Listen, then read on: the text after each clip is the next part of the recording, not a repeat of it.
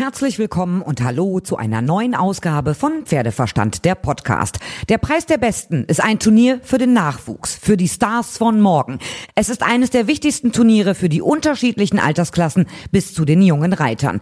In Dressur, Springen, Vielseitigkeit und auch im Voltigieren sind jetzt die Medaillen vergeben worden. Und wer das Gelände am DOKR in Warendorf kennt, der weiß, es ist unmöglich, alle Prüfungen auf allen Plätzen zeitgleich zu verfolgen. Also muss man sich für eine Disziplin entscheiden. Und das habe ich heute auch gemacht. Ich war bei der Dressur. Auch da gab es zwei Plätze, aber der Weg dazwischen ist gar nicht so weit und da kann man mal eben hin und her laufen. In der Dressur bei den Junioren war Lucy Anouk Baumgürtel für Westfalen das Maß aller Dinge. Schon in der ersten Wertung hat sie einen Doppelsieg eingefahren, hat mit Hugo gewonnen und wurde mit Forlana Zweite. Und dann in der zweiten Wertung sicherte sie sich mit der Stute Platz drei und siegte erneut mit dem neunjährigen Wallach Hugo. Also war ihr der Sieg im Preis der Besten 2021 nicht zu nehmen. Nach der Siegerehrung habe ich mit ihr gesprochen.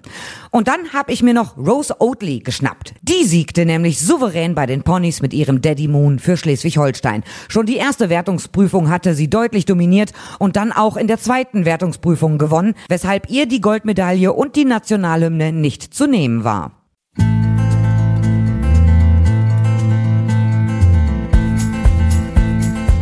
Lucy Anouk Baumgürtel. Erstmal herzlichen Glückwunsch äh, zum Sieg beim Preis der Besten 2021. Wie geht's dir?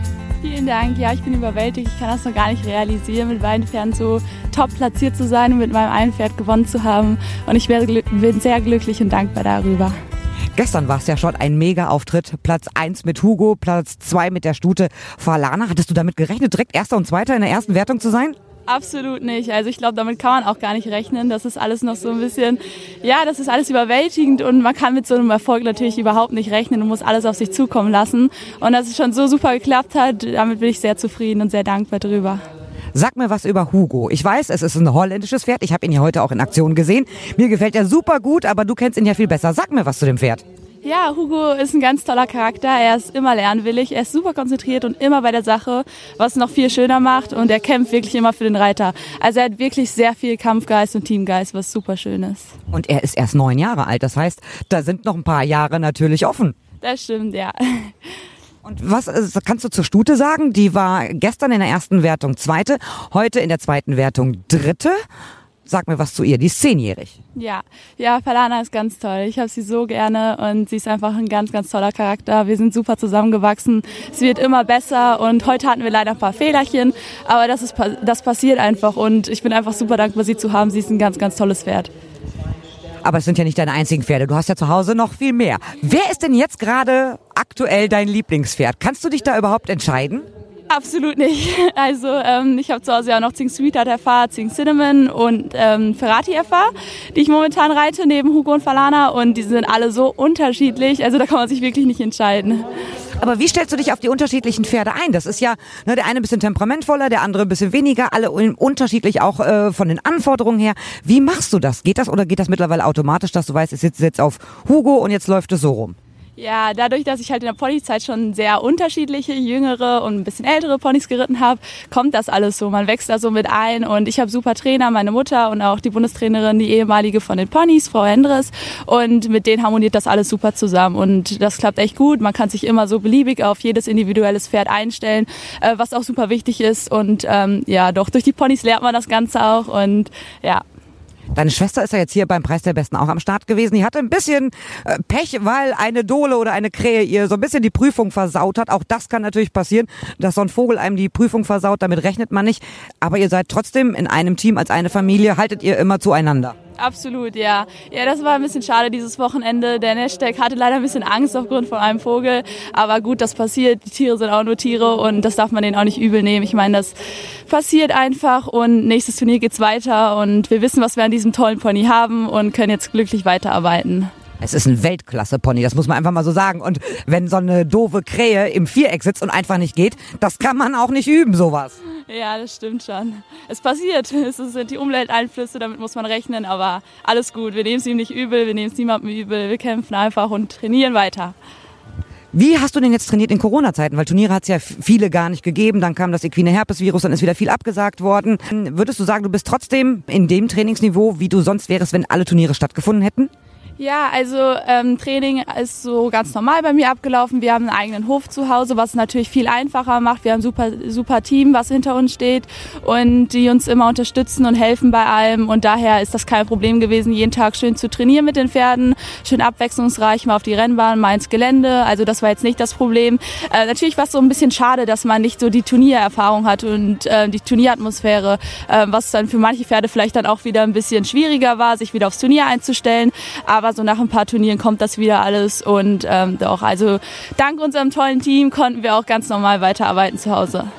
Fandest du es schade, dass jetzt hier beim Preis der Besten, im letzten Jahr hat es ihn nicht gegeben, dieses Jahr wieder, aber Corona-mäßig natürlich ohne Zuschauer. Es ist relativ übersichtlich hier am Gelände am DOKR. Ähm, ist das schade, dass so viele Zuschauer fehlen? Ja, absolut. Also ich glaube auch, das ist sehr traurig für viele Zuschauer oder auch ähm, andere Leute, die das gerne gesehen hätten. Und natürlich ist eine andere Atmosphäre mit vielen Zuschauern, aber man muss das Beste aus der Situation holen. Und ich meine, wir können erstmal dankbar sein überhaupt, dass es hier stattfinden kann und wir hier teilnehmen dürfen. Jetzt bist du ja nicht irgendeine Reiterin, du bist mehrfache Europameisterin, auch im Ponylager gewesen. Wie viele Europameisterschaftsmedaillen hast du im Ponylager gesammelt? Ähm, ich habe zehn Goldmedaillen. Zehn? Ja. Und ja, mit Massimiliano in der Steckerpaar. Und wie lange bist du jetzt auf Großpferden unterwegs?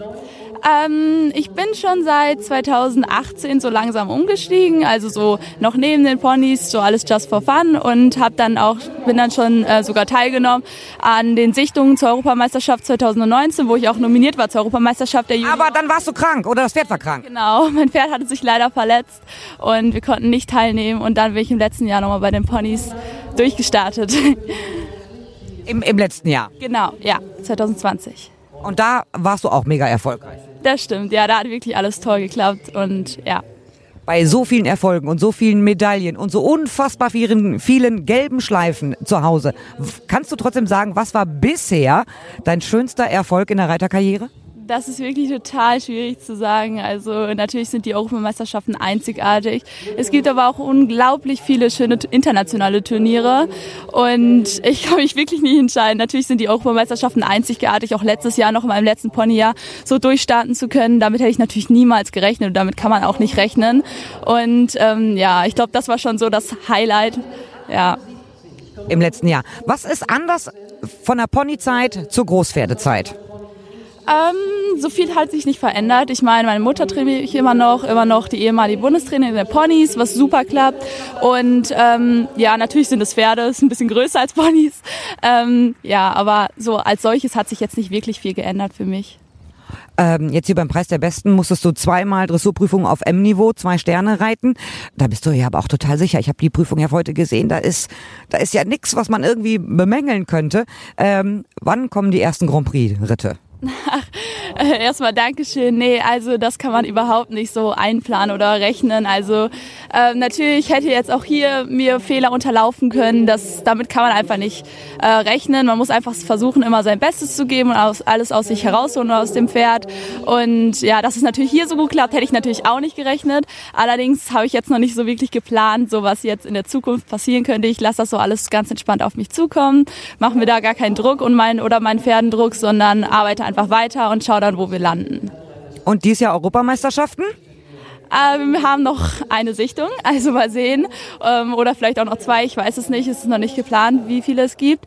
Ähm, jedoch wäre das natürlich schon ein Ziel oder ein Träumchen. Aber ich denke, man muss da so ein bisschen real bleiben und einfach dran arbeiten und sehen, was kommt eben. Ich, ich, es fällt mir mal so schwer, so Ziele zu setzen, so sagen, dass ich jetzt wirklich Europameisterschaft gehen möchte, weil natürlich ist es ein Ziel, aber man muss es halt auch erreichen und dafür arbeiten und immer realistisch bleiben.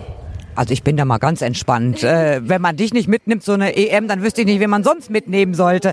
Ähm, ihr seid ja eine total reiterliche Familie. Bei euch auf dem Freiberger Hof dreht sich ja alles rund ums Thema Pferd. Hilft das, dass die ganze Familie am Strang zieht? Oder ist das manchmal auch schwierig mit Mutter als Trainerin und Schwester, die auch noch reitet, dass man sich dann doch eher in die Köppe kriegt? Ich meine, wahrscheinlich du das Gegenstück kennst du gar nicht, wenn man als einziges Mädchen einer Familie reitet. Ja, das stimmt. Doch, wir harmonieren wirklich alle sehr gut zusammen. Wir haben ein Top-Team hinter uns stehen und meine Schwester und ich, wir kämpfen beide zusammen und wollen auch nur das Beste füreinander und helfen uns gegenseitig im Training oder auch auf dem Turnier. Und das klappt echt gut. Das ist echt super, super. Ja. Nie eine Konkurrenzsituation mit der Schwester? Allerdings wirklich nicht. Wir freuen uns wirklich immer füreinander und ähm, wenn der andere traurig ist, dann baut man ihn auf. Also es klappt echt immer gut und wir haben es auch nie anders gelernt. Also wir kämpfen einfach immer füreinander, sind immer füreinander da und geben unser Bestes zusammen. Wie funktioniert denn jetzt im Prinzip der Alltag mit den ganzen Pferden bei dir äh, in Zeiten von Corona, Homeschooling, Distanzunterricht, Wechselunterricht? Ist ja auch alles nicht so einfach. Wie alt bist du jetzt? Ich bin jetzt 17. Ich habe aber jetzt auch nicht mehr Wechselunterricht. Ich habe jetzt jeden Tag Schule. Das ähm, erleichtert es natürlich, wenn man dann so einen Tagesablauf hat. Und in welcher Klasse bist du jetzt? Ich bin jetzt in der 11. Also ich mache nächstes Jahr Abitur hoffentlich. Und ja, genau. Und das erleichtert das natürlich, dass man so einen strikten Tagesablauf hat. Ähm, ich habe teilweise auch ziemlich lange Schule bis 17 Uhr oder bis 18 Uhr. Und ähm, dank einem sehr guten Team zu Hause klappt das aber wirklich immer toll. Also wenn du um 17 Uhr nach Hause kommst nach der Schule, dann reitest du aber nicht noch fünf Pferde. Ab und zu, also es kann schon vorkommen, doch, oder in den Freistunden, aber ähm, es geht auch relativ schnell. Wir haben echt top, ein Top-Team, welches uns immer unterstützt, meine Schwester und ich. Meine Schwester hat auch immer ziemlich lange Schule und ähm, ist sehr ehrgeizig dafür und kämpft dafür. Sie reitet sogar mehr als ich und ja. Also ich weiß zu meiner Schulzeit, ich fand Schule immer total doof, bin auch gerne geritten und ich habe mich immer total gefreut, wenn es hieß, ähm, hier Ina, du kannst das Pferd auch noch mal eben mitreiten und ich dann nach der Schule auch mal fünf Pferde geritten habe. Aber danach war ich fertig wie ein Butterbrot, bin abends halb tot ins Bett gefallen, habe natürlich nicht so viel für die Schule gemacht, was sich dann an meinen Noten auch gezeigt hat. Wie kriegst du das hin? So lange Schule und dann noch Pferde und dann noch dieses Spitzenniveau. Ja, also ich würde sagen, da kann ich nichts anderes zu sagen, dass wir ein Top-Team haben. Meine Familie steht voll und ganz hinter mir. Das ganze Freiberger Hof-Team unterstützt uns. Und ähm, ja, was Besseres kann es eigentlich nicht geben. Die unterstützen uns wirklich in jeder Situation, jeder Lebenslage und das hilft natürlich unglaublich. Aber jetzt möchte ich trotzdem noch wissen, was ist denn dein Ziel für dieses Jahr 2021? Also ich würde gerne meinen Jungen, äh, meinen Jungen äh, so ein bisschen in Richtung M reiten. Also der ist jetzt sechsjährig, der Zink Ferrati FH. Und ähm, da habe ich so für jedes Pferd so ein individuelles kleines Ziel und mit ihm möchte ich meine Bundeschampionatsquali versuchen und so ein bisschen in die Richtung. Er hat unglaublich viel Potenzial und dann vielleicht auch mal eine Kandare drauf machen Ende des Jahres und erstmal so ein bisschen vorbereiten auf allem. Und ähm, mit Falana und mit Zinkugo habe ich jetzt nicht wirklich so große Ziele. Wir gehen jetzt noch ein paar internationale Turniere dieses Jahr und lassen das so ein bisschen auf uns zukommen. Natürlich wäre es schön, wenn wir noch so ein paar internationale Erfolge feiern könnten, an der nächsten Euro-Sichtung gut sein können und vielleicht reicht es ja dieses Jahr. Also ich bin da sehr entspannt, dass es reichen wird. Ich sage dir vielen herzlichen Dank, dass du Zeit für mich hattest. Toi, toi, toi. Viel Erfolg für die Zukunft. Dankeschön. Vielen lieben Dank. Rose, herzlichen Glückwunsch. Du hast heute gewonnen. Preis der besten Pony Dressur. Wie fühlt man sich als Siegerin? Also sehr gut. Es war toll, hier zu sein, hier zu reiten und dann zum Ende hin noch eine Medaille mit nach Hause zu nehmen, dann noch die goldene. Ist einfach Wahnsinn. Erzähl mal, wie ist es gelaufen in der ersten Wertungsprüfung und auch in der zweiten Wertungsprüfung? Beide Prüfungen waren Hammer. Er hat sich toll angefühlt. Er war spitze. Alle Mittellinien waren einfach für eine 10, so hat sich das angefühlt.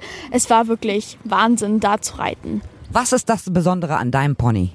Das Besondere an Muni ist auf jeden Fall, dass er immer zu mir steht. Er ist immer da, wenn ich traurig bin, wenn ich happy bin. Wir haben einfach eine sehr gute Connection, dass wir immer zusammenhalten. Wie alt bist du jetzt, wenn ich fragen darf? Ich bin 14 dieses Jahr geworden und hoffe mal, dass die nächsten Jahre, Ponyjahre, auch sehr gut unterwegs werden sein. Ich bin da äh, ganz, ganz entspannt. Äh, wie kriegst du das denn alles hin? Schule, äh, Pony, Spitzensport, weil du bist ja schon sehr, sehr erfolgreich. Also klar, nur alles kriege ich hin wegen meiner Unterstützung, die ich von meinen Eltern kriege und auch meine Freunde, meine Bere unsere Breiterin, die wir zu Hause stehen haben und unsere Pfleger ist natürlich, man braucht schon eine große Unterstützung, alleine kriegt man sowas nicht hin. Du hast schon viele, viele Medaillen gesammelt mit deinem Pony. Was war denn dein bisher größter Erfolg? Kannst du da noch eins rausgreifen? Mein größter Erfolg war auf jeden Fall die, das Team Gold, das wir 2020 äh, gewonnen haben und dann Bronze Einzel in der Kür. Das war Hammer. Wie viele Medaillen hast du jetzt insgesamt zu Hause mit der, die heute dazugekommen ist? Also ich habe eine von der Deutschen, eine von dieser Deutschen, also zwei, drei. Dann noch eine vom letzten Preis der Besten und dann von der Euro zwei, von der anderen Euro eine. Das kann ich gerade nicht zählen. Das ist schon Luxus, ne? In dem jungen Alter so viele Medaillen gesammelt zu haben. Ähm, du hast jetzt noch einen weiteren Heimweg, aber du bist ja nicht nur mit deinem Pony hier gewesen, du bist ja auch bei den Großpferden gestartet. Da war es ja auch sehr, sehr gut. Ja, also wir hätten nicht gedacht, dass wir echt so gut durchstarten in die Juniorentour. Ich hatte ja noch mein großes Pferd dabei, Rocky. Und mit dem waren wir in beiden Prüfungen Vierter, also mehr kann man nicht erwarten. Das war echt toll. Was ist das für ein Unterschied vom Pony direkt umzusteigen auf ein Großpferd? Anderes Niveau? Ja, es ist einfach ein Pferd. Es ist anders. Wie stellst du dich so schnell um? Ach, also umstellen war jetzt nicht das Schwierigste, da ich auch zu Hause noch die ganzen Pferde reite von Mama und auch der Übergang von der Trense zur Kandare war nicht wirklich schwierig, da ich auch zu Hause, wie gesagt, die ganzen Pferde reite und klar muss man sich ein bisschen anders einstellen, man hat die fliegenden Wechsel, man hat die Galopptraversalen, aber es war alles sehr cool zu reiten. Oh, du sprichst darüber, als sei es das Normalste von der Welt. Ja gut, dann kommen halt die Traversalen dazu. Da bist du selber schon total sicher? Nein, natürlich noch nicht, aber äh, es war natürlich an der, an der einen oder anderen Stelle sehr holprig, aber wir sind sehr zufrieden mit ihm und ja. Für was schlägt denn jetzt gerade noch dein Herz besonders? Eher der Ponysport oder doch schon eher die Großpferde? Also es ist schon toll, die Großpferde zu reiten, aber dieses Jahr werde ich auf jeden Fall noch mehr im Ponysport bleiben. Klar werden wir Rocky überall noch ein bisschen mit hinnehmen, ihm die Turniere zeigen und dann sehen wir, wie es dann im Endeffekt sein wird. Und dein Pony ist wirklich Weltklasse. Gib ihm ein Mörchen von mir mit. Vielen herzlichen Dank. Ihr habt jetzt noch eine weite Heimfahrt. Auf jeden Fall herzlichen Glückwunsch. Gute Heimfahrt, kommt gut zu Hause an und feiert noch ein bisschen. Vielen Dank.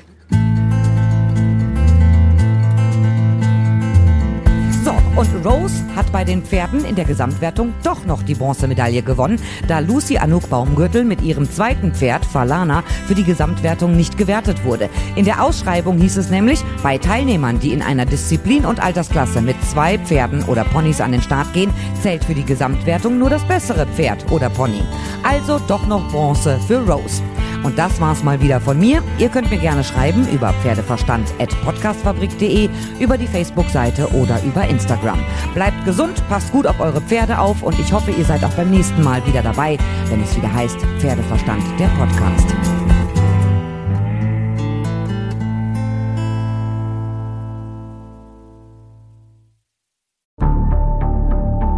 Wie lange kann ein Mörder sein dunkles Geheimnis bewahren? Wann bekommen die Angehörigen Gewissheit und die Opfer Gerechtigkeit? Jedes Jahr werden bei der Polizei rund 100.000 Menschen als vermisst gemeldet. Drei Prozent davon, also 3000 Menschen, bleiben länger als ein Jahr verschwunden.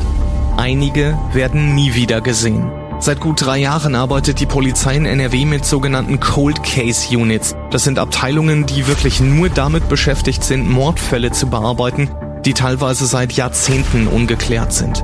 Ich bin Mike Mattis, Radioredakteur und News Anchor und ich spreche mit Ermittlern über diese Fälle. In meinem Podcast Licht ins Dunkel, Cold Cases und ungeklärte Vermisstenfälle von hier beleuchten wir gemeinsam mit Profilern, Staatsanwälten und Mordermittlern Cold Cases und ungeklärte Vermisstenfälle aus ganz Deutschland.